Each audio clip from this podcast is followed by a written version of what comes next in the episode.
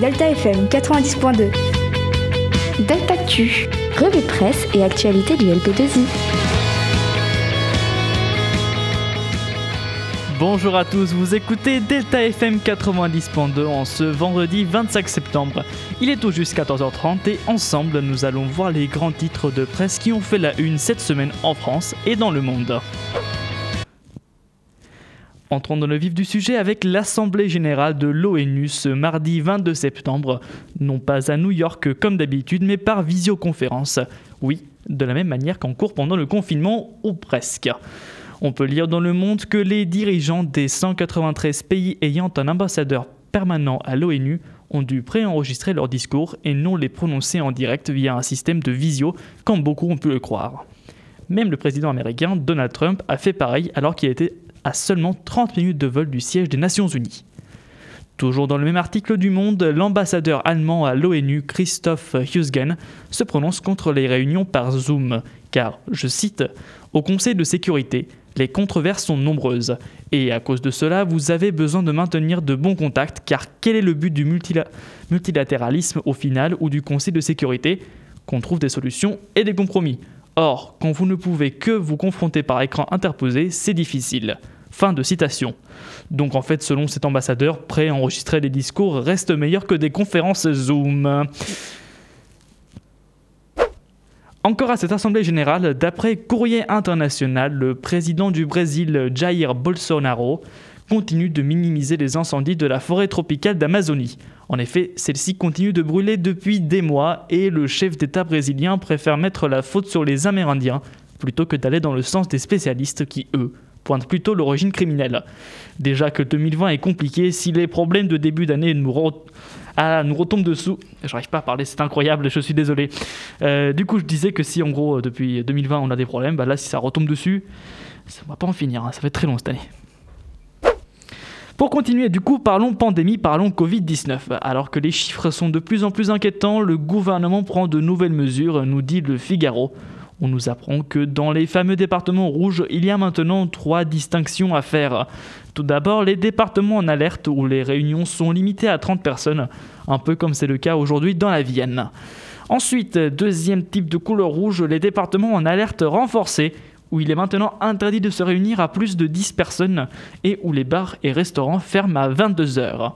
Enfin, les départements euh, en alerte maximale, comme c'est le cas à Marseille depuis deux jours, où les bars et les restaurants sont complètement fermés. D'ailleurs, cette décision est beaucoup remise en cause par les patrons, les habitats et les spécialistes euh, de Marseille. Selon certaines rumeurs aussi, peut-être euh, le gouvernement nous annoncera des départements ultra rouges de la mort qui tue. Mais ça, on ne peut pas encore le savoir. L'école n'est pas un lieu comme les autres. Vous n'allez pas à l'école comme vous allez euh, à la plage ou euh, comme vous allez euh, en boîte de nuit. chacun peut comprendre qu'on vient à l'école habillé d'une façon, disons, je dirais républicaine.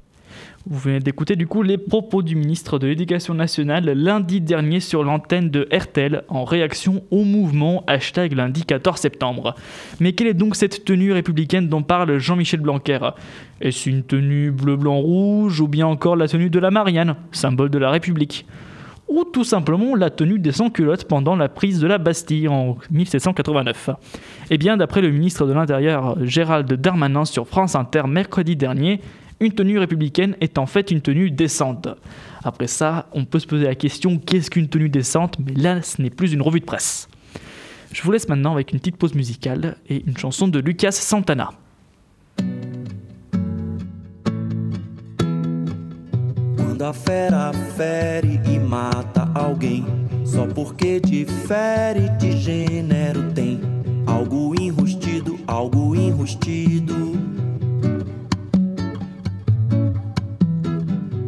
Quando discrimina a pele de alguém e não preza a mina de onde cê vem, faz um ebó pra ele, um ebó pra ele. Ninguém solta a mão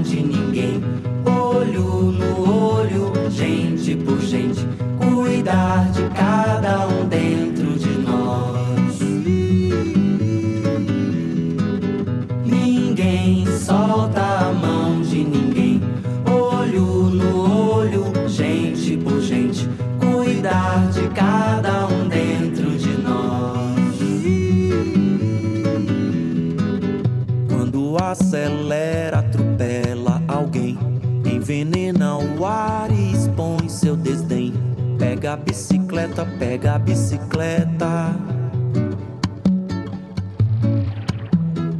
Se derruba, mate e atire em alguém que cuida da floresta como mais ninguém. Faz um rapé pra ele, um rapé pra ele. Ninguém solta a mão de ninguém. Olho no olho, gente por gente. Cuidar de cada um dentro de nós.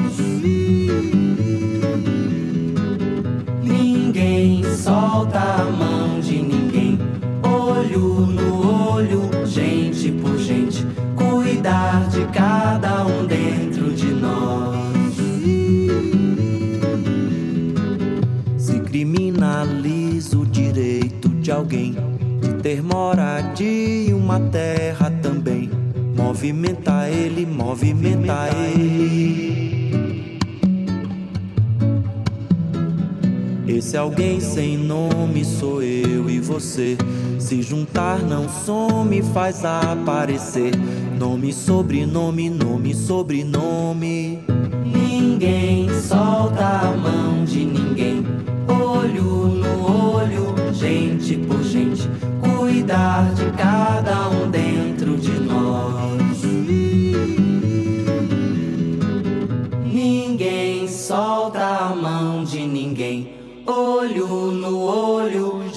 gente por gente. Cuidar de cada um dentro de nós. Vous venez d'écouter aux mains de Ningem par Lucas Santana sur Delta FM 90.2. Parlons des actualités du LP2I maintenant. Les campagnes électorales pour le CVL commencent. Retrouvez dès à présent les différents candidats et candidates ainsi que les projets dans l'arc ou bien sur ce joli Google site créé par l'administration euh, pour l'occasion. Rendez-vous du coup le 8 octobre prochain pour voter vos candidats préférés.